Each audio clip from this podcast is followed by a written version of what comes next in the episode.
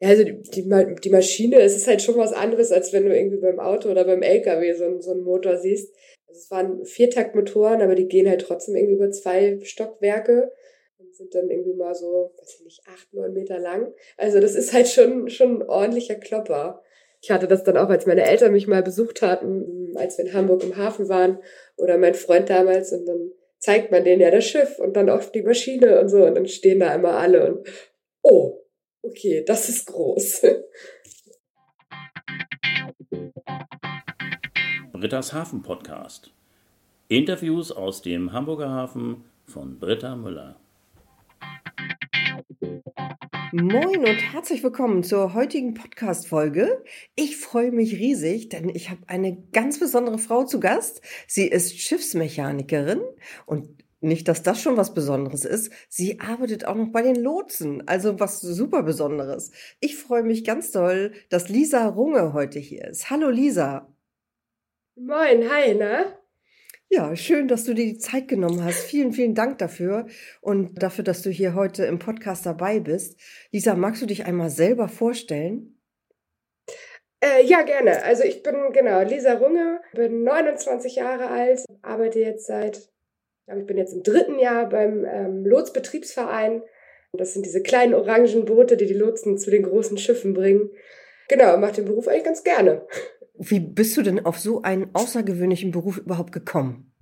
Ich habe eigentlich mal was ganz anderes gemacht. Also ich habe jetzt ähm, meine erste Ausbildung Hotelfachfrau gelernt, habe da damals die Ausbildung dann auch verkürzt und habe aber währenddessen schon gesagt, mm, mm, nee, will ich nicht. Also im Hotel arbeiten kommt überhaupt nicht in Frage. Du hast es aber ähm, zu Ende gemacht. Ja, genau, ich habe die ja. zu Ende gemacht. Also eine abgeschlossene und Ausbildung schon in der Tasche und dann nochmal genau. gestartet. Genau. Und ich habe dann halt äh, nach der ersten Ausbildung habe ich gesagt, Hotel ist nicht und habe geguckt, was ich machen kann und bin dann bei den Holländern gelandet auf den Segelschiffen, die diese Ausflugsfahrten mit den mit den Gästen machen mhm. und äh, war da zwei Jahre und das erste Jahr als Serviceleitung und dann habe ich im Winter gesagt, Matrose sein ist viel cooler und äh, da das ja bei den Holländern ein bisschen einfacher ist, habe ich dann im Winter nur meinen Basic Safety Kurs gemacht und bin dann das nächste Jahr als Matrose gefahren. Aha, also immer noch bei den Holländern auf einem Segelschiff mit Gästen. Genau. Ja. Hat noch quasi nichts mit Schiffsmechaniker zu tun gehabt. Ja. Und äh, dann bin ich wieder eine Zeit lang an Land gegangen damals und habe gemerkt, nee, das ist nix. Und dann hat damals mein Ex-Freund gesagt, ja, aber dann mach's doch richtig, dann fang doch mal von vorne an. Und darum habe ich dann Schiffsmechaniker gemacht. Ja, wo hast du die Ausbildung dann gemacht? Bei German Tanker. Die sitzen in Bremen, so eine Tankerreederei. Eine Tankerreederei, also weltweit unterwegs dann auch? Ja, genau. Also wir waren hauptsächlich so Nordsee, Ostsee, aber auch mal Mittelmeer. Ich war einmal in Kanada drüben, äh, aber hauptsächlich Nordsee, Ostsee so. Genau. Mhm. Und dann immer so drei bis vier Monate. Ja. Ja. Das ist ja schon ein ganz, ganz anderer Job. Wie bist du denn damit klargekommen, drei bis vier Monate nicht zu Hause zu sein? Hat mir tatsächlich gar nicht so viel ausgemacht. Also ich bin halt während der ersten Ausbildung mit 16 schon ausgezogen, weil das einfach von den Jobzeiten nicht anders ging. Und als ich dann bei den Holländern gefahren bin, war ich ja auch ähm, ab März oder sowas weg, bis Oktober. Ähm, und da hat mir das gar nicht irgendwie groß was ausgemacht. Also das war vollkommen in Ordnung. Ach so, das hattest du so, so, sozusagen schon geübt bei den Holländern. Ja, genau. ah. genau. Wahrscheinlich waren ja deine Kollegen größtenteils männlich. War das ein Problem bei der Ausbildung? Nö, gar nicht. Also ich bin, ich hatte nachher ähm, mal eine Offizierin, ich hatte auch mal eine Ingenieurin, die dabei war, aber am Anfang war es tatsächlich so, dass ich das einzige Mädel an Bord war.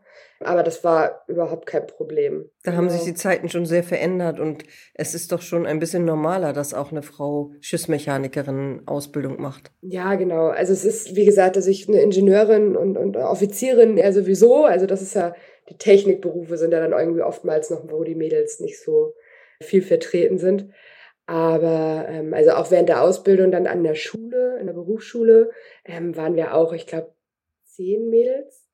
Also es war nicht, es ist nicht mehr ganz was Besonderes. Also es gibt schon häufiger welche, die das machen.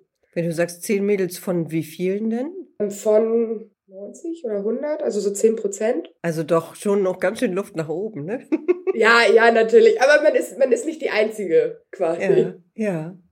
Kannst du ein bisschen was über die Ausbildung erzählen? Wie lief das so ab? Was hast du da genau gemacht? Wie lange warst du unterwegs und so weiter? Kannst du uns da mal einen kleinen Einblick geben, bitte? Ja, klar, gerne.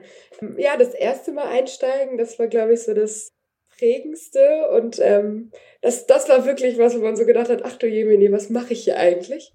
ähm, da bin ich nach Italien geflogen. Also ich wurde von der Reederei gefragt, ähm, ob ich mir zutraue, alleine runterzufliegen. Und bin dann nach Brindisi geflogen, wurde dann da vom Agenten abgeholt, der hat mich dann zum Schiff gebracht. Und das war halt auch alles irgendwie schon relativ spät abends, dann um zehn oder so sind wir da angekommen. Und dann stand ich da. Ja, hallo. Hab einmal irgendwie den Leuten, die man gesehen hat, im Ladebüro Hallo gesagt. Dann hat mich einer auf die Kammer gebracht. Und dann stand ich da und dachte mir so, okay, wo muss ich denn morgen hin? Wann muss ich morgen wohin? Wie komme ich dahin? Wenn man das einmal verstanden hat, ist es eigentlich sehr einfach. Diese, das Treppenhaus oder die Aufbauten auf den Schiffen sind meistens immer sehr ähnlich aufgebaut. Sag noch mal, auf was für ein Schiff bist du denn da gekommen? Wie groß war das denn? Ein Tanker, also so knapp 200 Meter. Genau, mit, äh, ich weiß nicht genau, ich glaube 19 Leuten, also 9, 19 Besatzungsmitgliedern. Das, das war dann ein bisschen, bisschen aufregend. Aber ähm, ja, wenn man dann quasi die ersten Tage verstanden hat, wie man wohl zurechtfindet und wie das funktioniert, und man eine nette Crew hat, also das ist, glaube ich, auch so das, das, das Wichtigste, dann macht das echt Spaß. Ja, die Menschen sind immer das Wichtigste an, finde ich, an einem Arbeitsplatz. Wenn die okay sind, dann kann das noch so anstrengend sein oder so schwierig oder was auch immer. Wenn man nette Kolleginnen und Kollegen hat, dann ja. ist das alles sehr viel leichter. Ja, und vor allem ist es halt nicht wie ein Land. Ne? Also da kannst mhm. du sagen, okay, ich mache jetzt meinen Job und dann fahre ich nach Hause nee. und dann habe ich mit denen nichts mehr zu tun. Nee. Äh, sondern du bist halt drei oder vier Monate mit denen an Bord. Ja, das Klar ist natürlich nochmal ganz was Weg anderes. Gehen, aber mhm. genau. So, und dann bist du losgefahren und jemand hat dir da gezeigt, was du machen sollst. Genau, genau. Am Anfang, ähm, ich glaube, das ist auch meistens so, fährt man dann erstmal an, an Deck mit und kriegt von den, von den Jungs erstmal alles gezeigt, wie das läuft. Beim Anlegen und Ablegen steht man am Anfang eher daneben und guckt so die ersten paar Tage nochmal zu. Ähm, später fährt man dann die Winden und so auch. Zum Festmachen. Genau, zum Festmachen. An Deck. Und dann hast du aber halt natürlich auch einen Anteil, den du nachher in der Maschine bist und einen Teil, den du nachher auf Brücke fährst. Na, das ist bestimmt besonders schön, oder? Ich war tatsächlich immer eher Maschine. Also Ach so. das war, fand, fand ich tatsächlich besser. Deswegen ist es ganz verrückt, dass ich jetzt irgendwie Boote fahren will, aber ja. Die Maschine, kannst du da mal so einen Eindruck geben, wie groß und was handelt es sich da? So Abmessungen, so ungefähr? Ja, also die, die, die Maschine, es ist halt schon was anderes, als wenn du irgendwie beim Auto oder beim LKW so, so einen Motor siehst. Also es waren Viertaktmotoren, aber die gehen halt trotzdem irgendwie über zwei Stockwerke und sind dann irgendwie mal so, weiß ich nicht, acht, neun Meter lang. Also das ist halt schon, schon ein ordentlicher Klopper. Ich hatte das dann auch, als meine Eltern mich mal besucht hatten, als wir in Hamburg im Hafen waren oder mein Freund damals und dann zeigt man denen ja das Schiff und dann auch die Maschine und so und dann stehen da immer alle und oh, okay, das ist groß. Und Lisa dazwischen. Wunderbar. Ja, genau. Großartig. Ja, toll. Vielen Dank, dass du uns hier so einen Einblick in die Ausbildung gibst und vor allem auch so einen persönlichen Eindruck mit so viel Begeisterung. Ja, ist eine super Ausbildung. Also es macht halt echt Spaß. Kann man nicht anders sagen. Also du würdest es auf jeden Fall nochmal machen? Äh, ja, doch. Also es war auf jeden Fall die richtige Entscheidung ist natürlich dann auch immer, wenn dann nachher sich alles zusammenfügt und das passt, dann äh, ist es noch umso besser. Informationen über die Ausbildung zur Schiffsmechanikerin oder Schiffsmechaniker gibt es auf der Internetseite Mach mehr. Mehr wie der Ozean mit Doppel-E. Den Link findet ihr natürlich unterhalb vom Podcast. Nach deiner Ausbildung bist du dann direkt zu dem Lotsbetriebsverein gegangen? Genau. Äh, ja, tatsächlich ja. Also ich habe von German Tanker, die hat mich dann gefragt, ob ich noch als Bootsmann weiterfahren will. Ähm, das war für mich aber keine Option.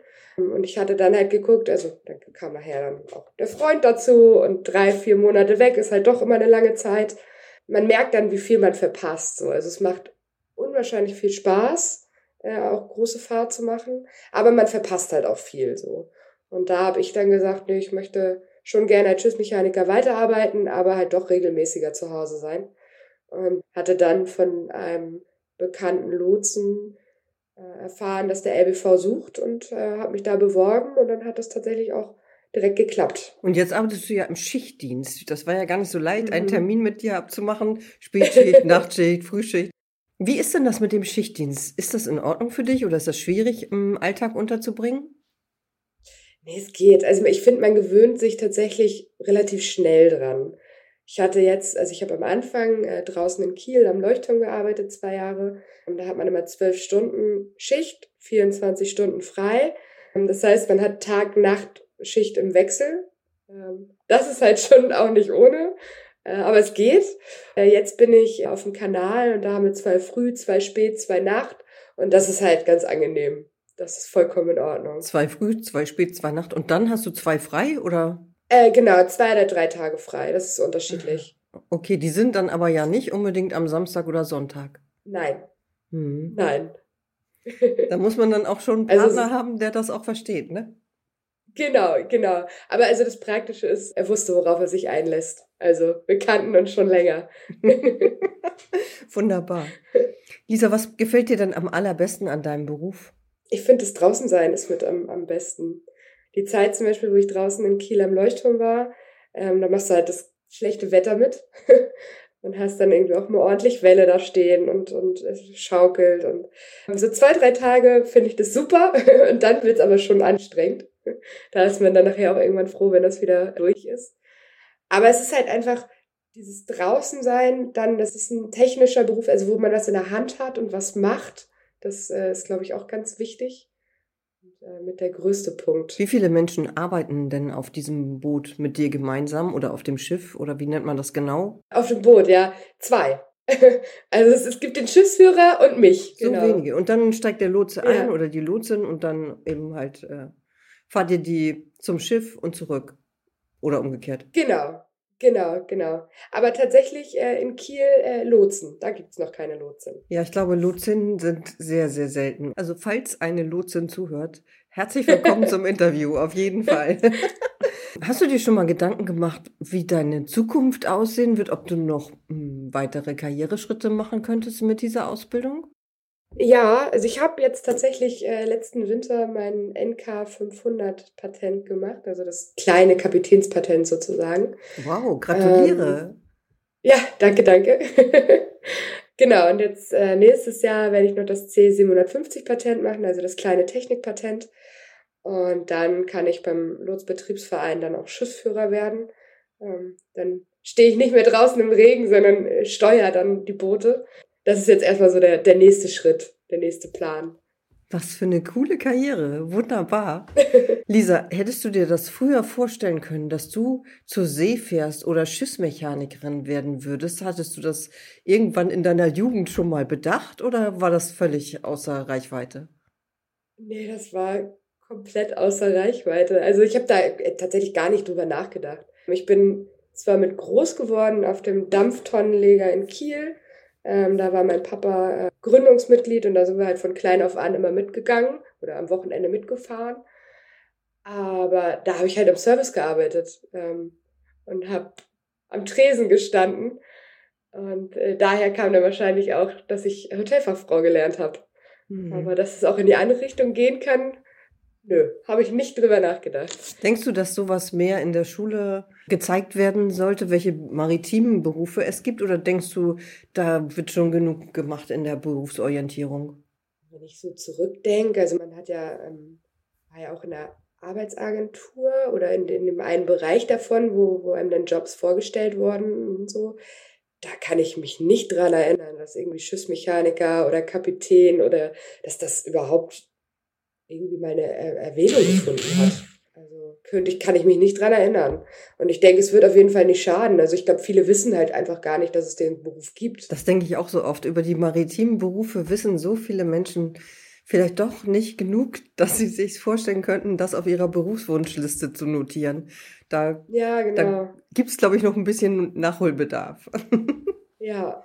Ja, und der Nachwuchs wird halt dann auch gesucht, ne? Mhm. Ähm, also man merkt das jetzt auch bei uns. Man braucht ja immer irgendwie Nachwuchs und so viele Leute, die irgendwie Schiffsmechaniker gelernt haben und dann aber halt auch in dem Beruf bleiben, sind nicht so viele. Also viele wollen halt keine große Fahrt mehr machen oder gehen direkt nach der Schiffsmechaniker-Ausbildung studieren, wollen dann halt quasi direkt Kapitän oder, oder Chief werden oder Offizier und dann später ähm, Kapitän. Mhm. So direkt Schiffsmechaniker gibt's nicht so viele. Ja, und ich glaube, es gibt auch immer weniger Betriebe, die das ausbilden. Ja, genau. Und dann halt auch die Möglichkeit geben, danach dann weiterzufahren. Das ist halt auch so ein, so ein Punkt. Lisa, war denn deine Ausbildung an Bord auch so ein bisschen mit Seefahrtsromantik verbunden? ähm, jein. ähm, also ich hatte zum Glück immer Kapitäne, die wirklich geguckt haben, dass wenn wir irgendwo im Hafen lagen, dass sie die Azubis von Bord gescheucht haben, damit die sich die Stadt angucken und so, weil die halt auch sagen, wenn ihr später Offizier seid oder so, dann wird das eng. Also viel Zeit ist halt einfach nicht mehr. Also die Zeit in den Häfen ist im Gegensatz zu früher um einiges kürzer.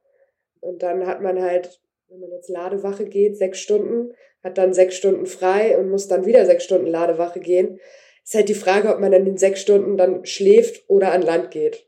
Mhm. also dieses Seefahrerromantik wie früher mit tagelang in einem Hafen liegen, das ist halt so nicht mehr.